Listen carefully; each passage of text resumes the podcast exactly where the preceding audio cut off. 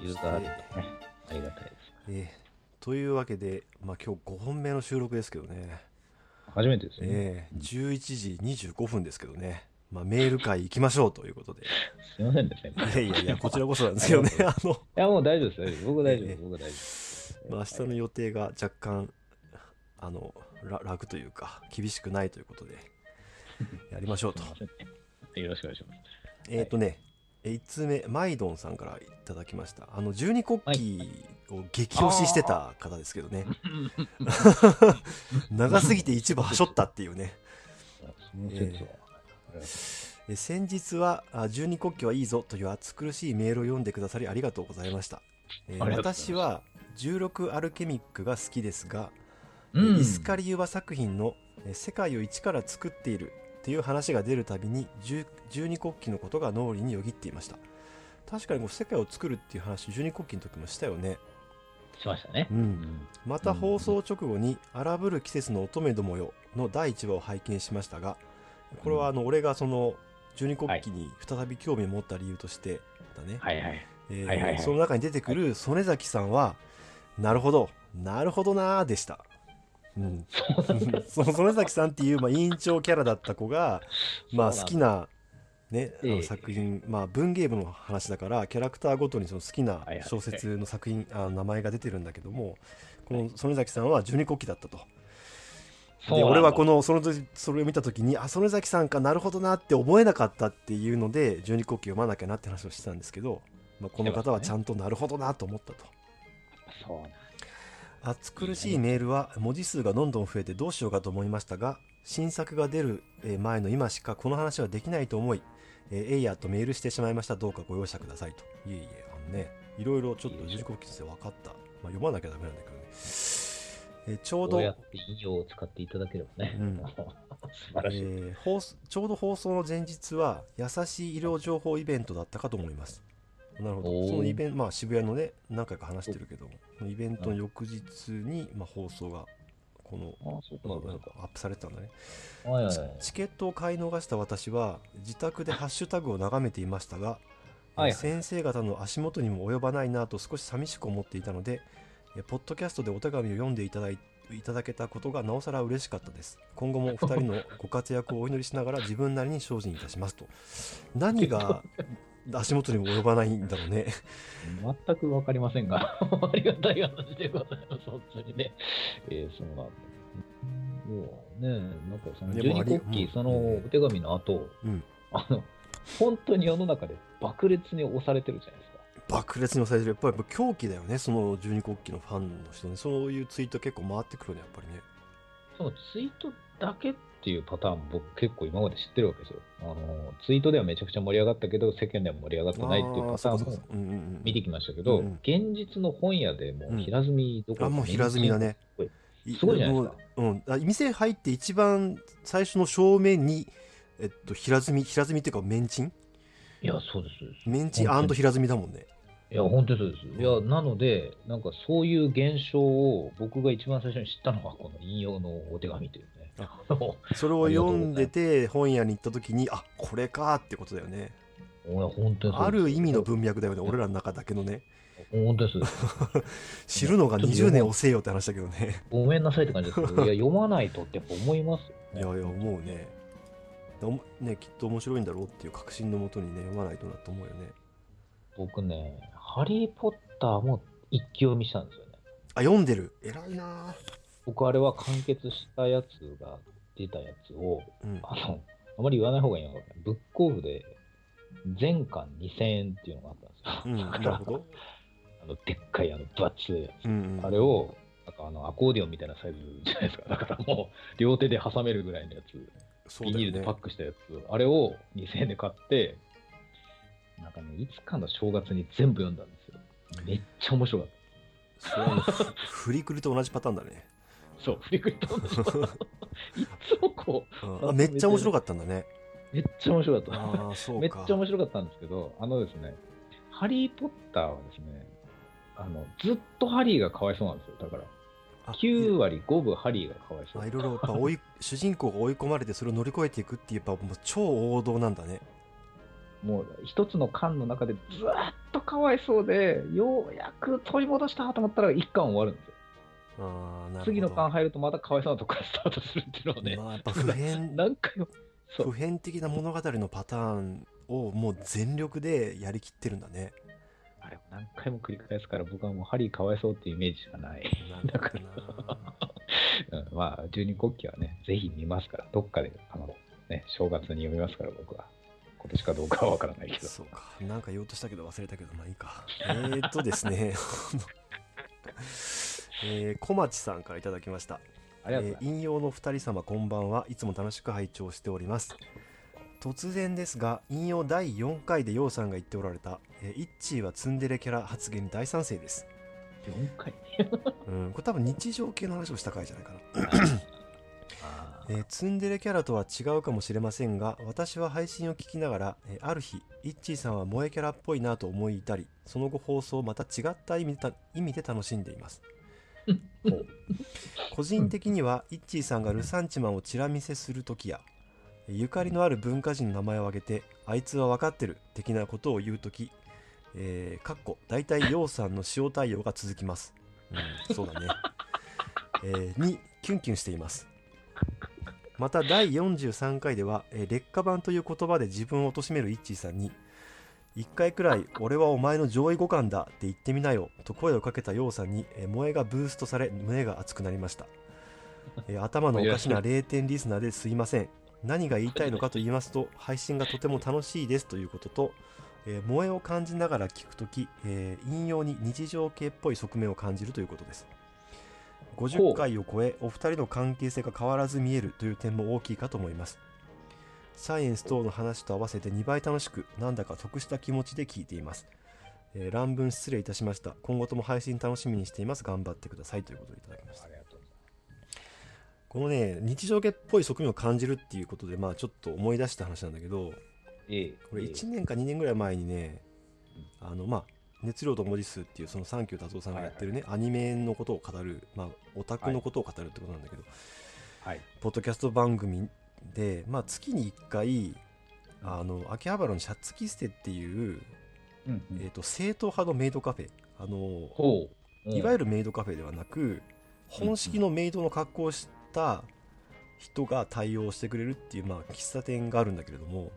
ガチメイド。そうそうそう。でそこでまあイベントっていうかトークイベントみたいなのやってるんだよね。うん。でそれに行った時になんかその老害コーナーっていうのがあって老害発言をしようみたいなさ まあそういうコーナーがあるんだけどもうね、仕掛けが幅広すぎて、もう大変。うん。そこでまあその来てる会場の方にもあのメールだけじゃなくて来てる会場の方も何かあったら書いてくださいって言われて俺一応書いたんだけどあのね、えー最近の日常系はうん。主人公がちょっと何かに打ち込んだり頑張ったりしていますとでそういはい。うその頑張る女の子を見るのももちろん好きなんだけれども、うんうんなんかこうもっとただひたすらダラダラしてるやつが見たいですって書いたんだよね。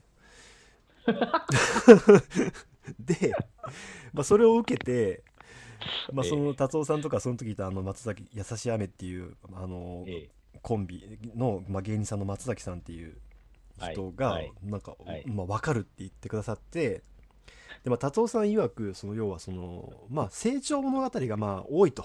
アニメとかフィクションは。特に青春ものだとねやっぱり成長する時期だから、うん。だけ、どやっぱりそのパターンができてしまってるので、うん。成長じゃなくそのなんとなくその人間同士の関係が変化していくのが見たいんだと。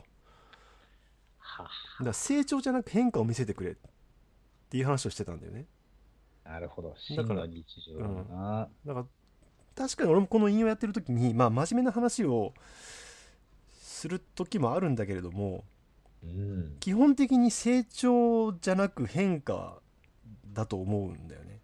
見せるとしたらね、なるほうん。ど。まあ変化を見せられるほどさこういいものをお届けできてる自信はもちろんないんだけれどもうなんかお俺たちは頑張って成長しますみたいなノリはなんかあんまり違うかなっていう、うん、全く考えたこともないです。うん、うん。大体ねこの、まあ、これぐらいのさ、まあ、年齢に差し掛かってたよ。あ成長もクソもないわけじゃんもう。寂しいこと。寂しいこと言うな。でもまあその通りなんです日常を生きていくしかないわけじゃん。日常生きていくしかない。うん。その通り。その通りだ。そう。だからまあそれでいいかなっていうさ。いや、通りですね。まさかの日常系に当てられてるとは思わなかったな。でも実は僕ツイートでも見たことがあって、同じ方か違う方かわかんないんですけど、引用は日常系っぽいって書いてる人が前にいたんです。うんだから日日常系の定義雑すぎるだろう。その時は思ったんですけど、うんなるほど、そうなんだと思いましたね。今の話聞いててね。だからそうそう受け手側の方のレベルが高いんでこれってね なるほど。何でも行間を埋めて何でも行間をするとナラティブだけどそこにうんこうな何かしらの物語を見出しうん楽しむっていうちょっとリスナーに恵まれすぎてるんじゃないかな。そうそう思いますよ やべえな。どこまで料理されるんだ。これは大変だぞ。そうか、なるほど。うん、美しいな。えーっと、あんずさんからいただいただきました。えー、あヨウ先生、イン先生、こんばんは。メールを読んでし、読んで、えーし読んでしまったと聞いてまたメールしてしまいました。ヨウ先生の生物系研究室を取り巻くお話、大変興味大変興味深く、また懐かしく聞いています。おうえー10年以上前になりますが、畜産系の研究室に学生として在籍していたことを思い出しました。だから農学系もしくは獣医系の方ってことですねね。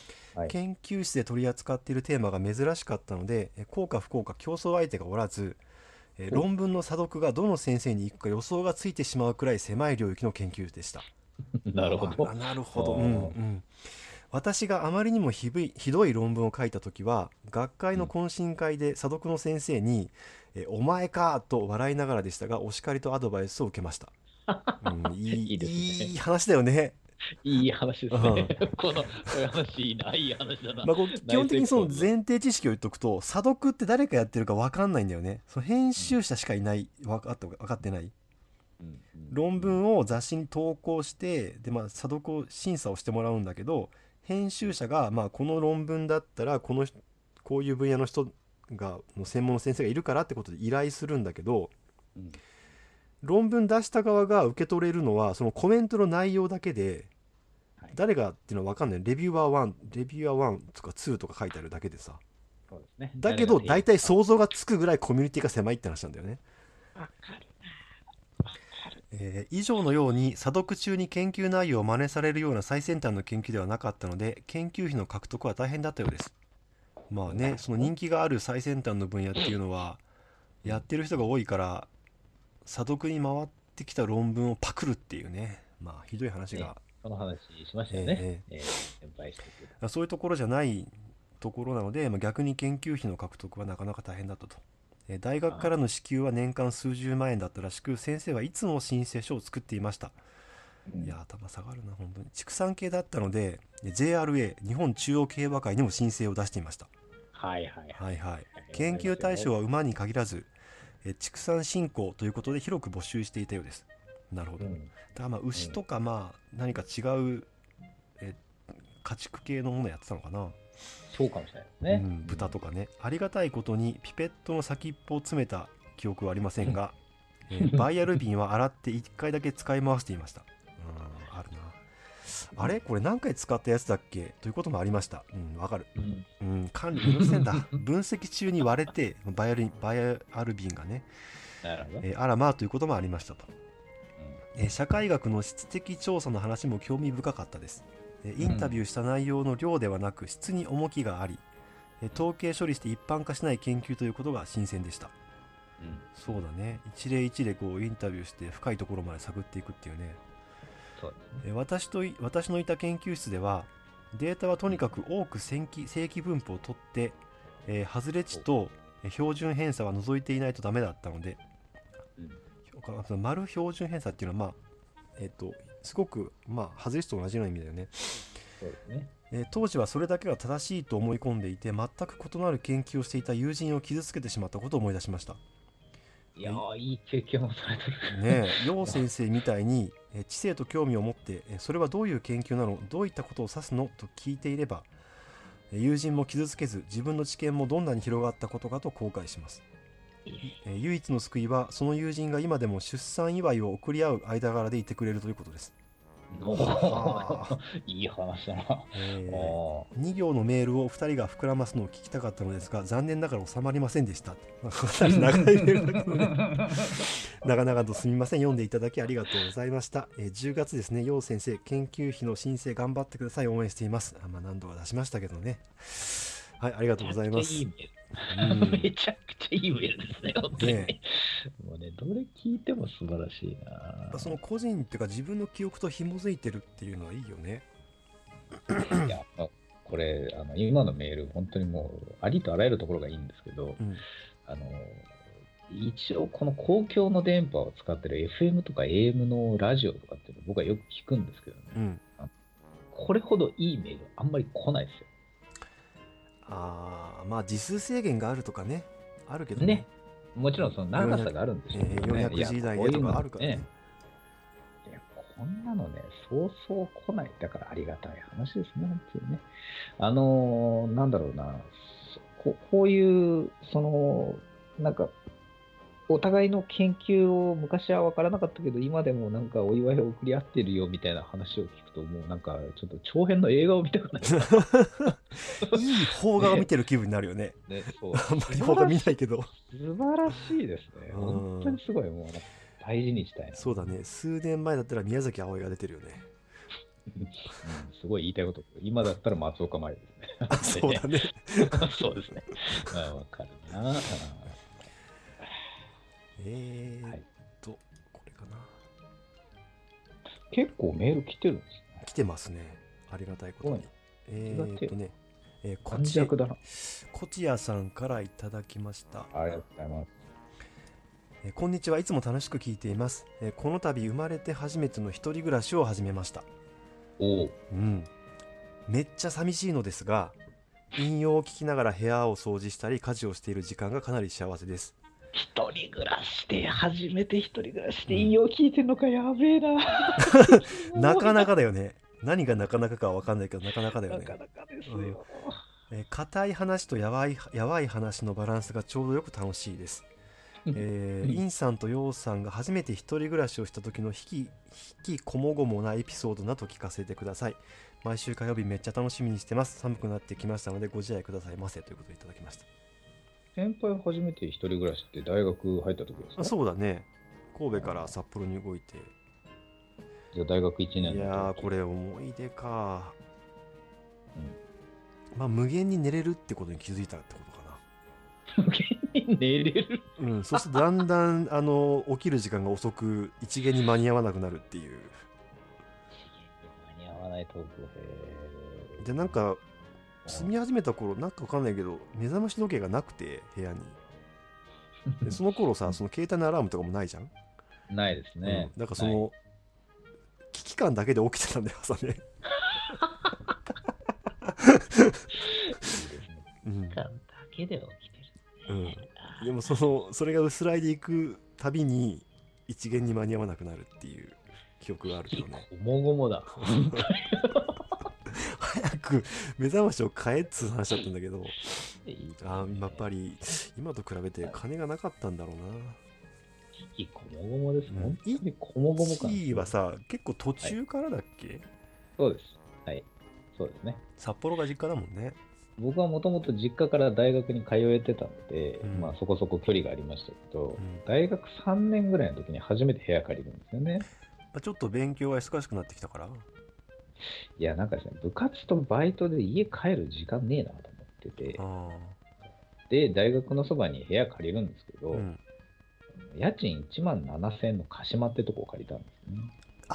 そっかそっか。俺が確か1回だけ一致の部屋に行ったことあるけどあら大学院になってから引っ越した後か全然違うんです。僕、それ多分うん4つ目ぐらいの部屋なんですよ。一番最初の部屋ってのはもうやばくて、第一野村荘っていう、もうだから今でも覚えてる、もうないんですよ、そこ。この間見たんで、もう安心して言えるんですけど。まあ、とりあえず寝れればいい。いやってことだよねその生活の基盤は実家にあるわけだからなんなら実家に帰ればいいわけだからねっていうかですね、洗濯機を置くスペースがないから、実家で洗濯しないとダメなんですよ。それは部屋借りたけど便利になってんのかねいや、それで、うん8畳を一間、キッチンと呼ばれるスペースがあるんですけど、その真ん中にこたつだけ置いて、うんもうとにかく月から金までそこで寝て、うん土曜日になったら洗濯物持って実家に帰るっていう生活を1年ぐらいやったんですよ。完全に単身赴任のサイクルじゃん めちゃくちゃきつかったですね。あきつかった？あの1万7000円を大家さんに手渡しで渡すと、うんあの、イエモンみたいなお茶くれるんですよ。その当時家もあったっけ？まあ家もみたいなお茶じゃないかな、うん。そう、なんかね、何の銘柄だったかなっての、それ覚えてたらかっこいいんだけど、覚えてないんだよな。多いお茶だった気がするんだけどな、違ったかな。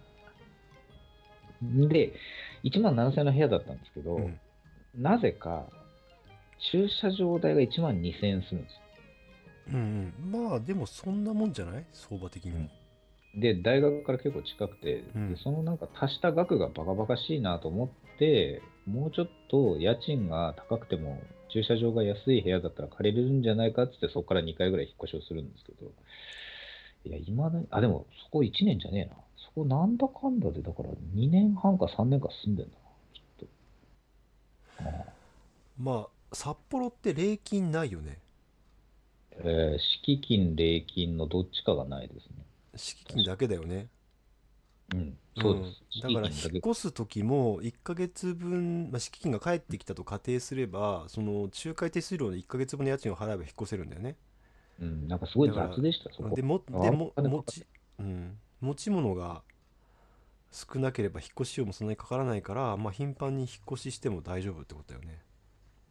そうだ、そういう背景はそういえばあるんじゃないかな。だ、まあ、東京で引っ越すってなんかか、まあつ考えたくないよね。なんかそのなるほど。引っ越し費用。うん。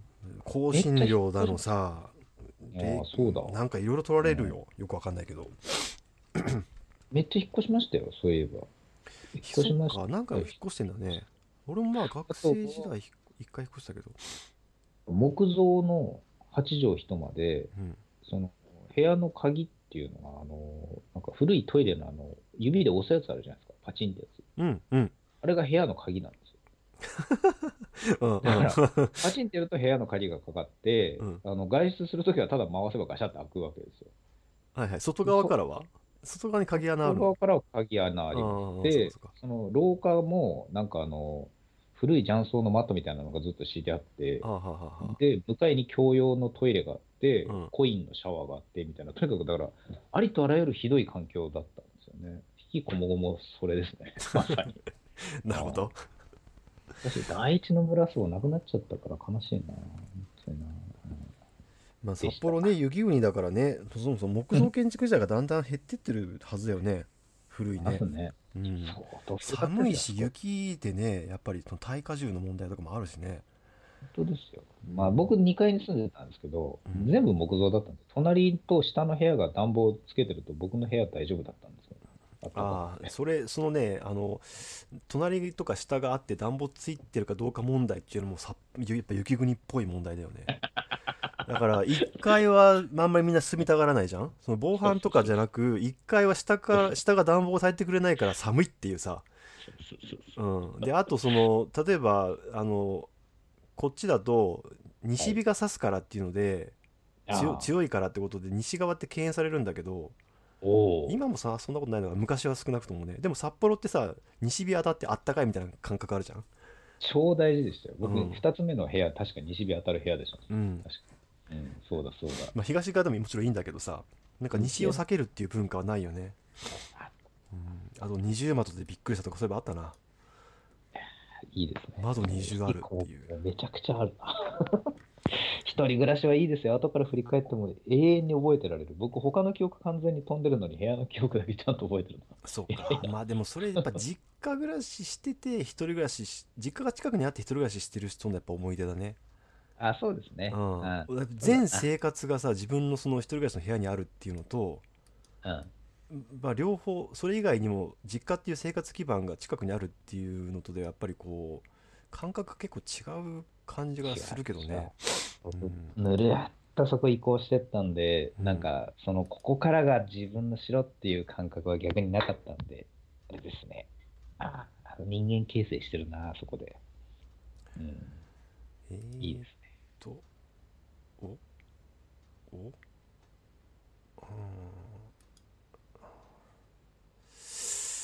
あと1個いやーまあ今日はこのぐらいでいいかあといくつかあるんですけどまたあの次回に回して 長いんですか、もしや。うんなんかちょっと目なんだけど長かったね。いくつかあったんだけど。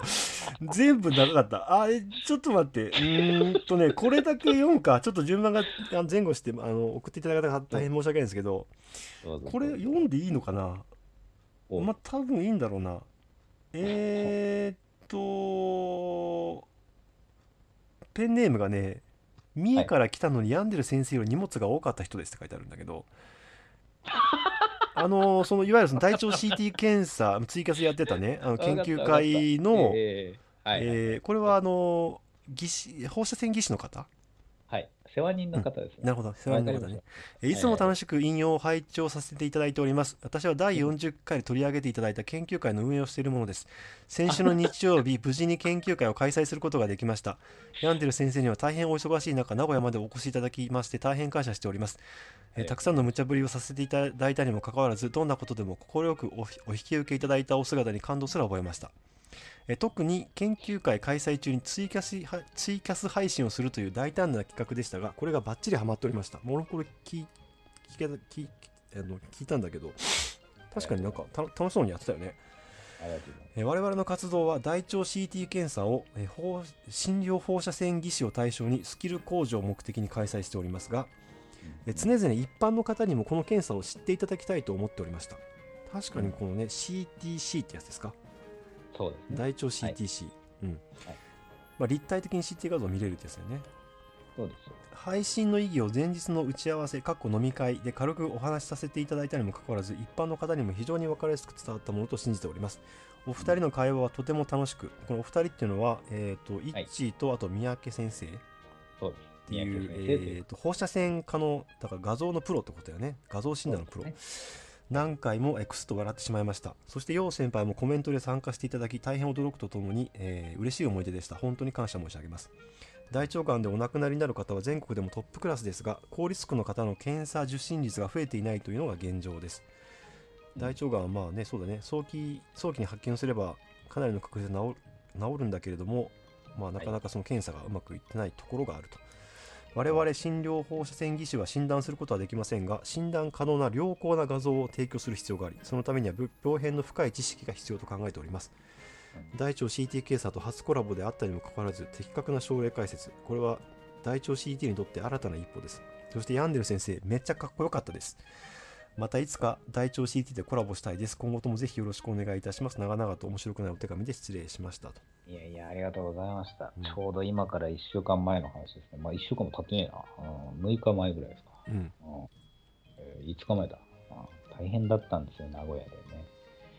いや、あのー CT ってあの体をこう輪切りにしていく検査じゃないですか、うん。大体、うん本当に肝臓とか腸とかが輪切りになって出てくやつ、あれをコンピューターワークステーション上でこう連続で組み替えることで、あたかも腸のこうなんかバーチャル腸みたいなのをコンピューターの中に作り上げるわけですけど、いわゆるその大腸カメラっていうのでその腸管の中を管の中をさカメラがこうずっと進んでいくと視野がね、はい、そういう視野をその CT 画像から、まあ、コンピューター上で再構築できるってことだよね。できちゃうってことですね。実はい際にその腸管の中をこうぐーっと入っていってるようなバーチャル映像的なものを作れるっていう。そうですね。本当にあのトンネルの中を歩いてるかのようなバーチャル映像がまず出るのと、あとこれがすごいなと思うんですけど、内視鏡と要は同じ画像が出るだけではなくて、うんそのトンネルをですね、展開した、切り開いた、あのあそうか。二次元の地図のようにした画像も作ることができるんですね。うんうん、だからホースみたいなのをこうハサミでこう切ってってこうパカって開いたみたいな。展開図みたいなものうんも画面に同時に出すことができるので、うんだからあの外から見た CT の画像とトンネルの中に入ってトンネルを見てる画像と、んその展開図の画像とか3つとか4つとかをこうパソコン上に並べて全部見比べながら病気を探すことができる。まあ、その大腸カメラとの違いはその検査の負担だよね。やっぱりカメラを入れるっていうのはそれなりに患者さんの負担になるところを、まはい。あその CT を使って疑似的にそういう画像処理をすることによって、まあ、普通の CT 検査を受けるような、まあ、あーぐらいの負荷で、はい。まあ、同等とは言えるかどうかわかんないけど、まあ、あの似たような検査ができるという新しいなかなか、なかなかちゃんと見つかるで、面白いなと思ったのはですね、うん。あの、腹ばいと、その、仰向け2回取るんですよ。うん。大腸 CT って。うんうん。でそうすると、お腹の中に入ってる、その液状の内容物っていうのが、お腹を下下にしたときと上にしたときで、こう、ずれるじゃないですか。はいはいはい。その2つの画像をコンピューターが見比べて、動いたものを腸の内容物として勝手にこうクレンジングしてくれるんですよ。きれいにしてくれる。あだから、まず、しょごく少量のバリウム的なものを飲んで、お腹の中に入ってるものに色をつけてくれるんですね。あ、腸管の内中の内容物にってことだよね。あの、完全に内視鏡やるときはもう下剤飲んで大量の水を4リットルとか飲まなきゃいけないんですけそうど、つるつるとピカピカにしとかなきゃダメなんだよね、腸の内視。鏡のときは。うん。そうですね。カメラの時はそかそっか、それをいらないっていう、その検査前の負担も少ないと。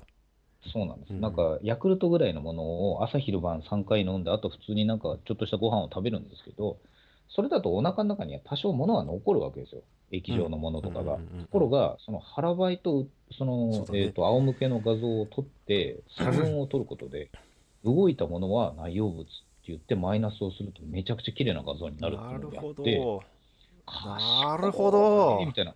本当に面白かったですよ。だから、えー、マジかみたいな。じゃあ絶食の必要がないんだね。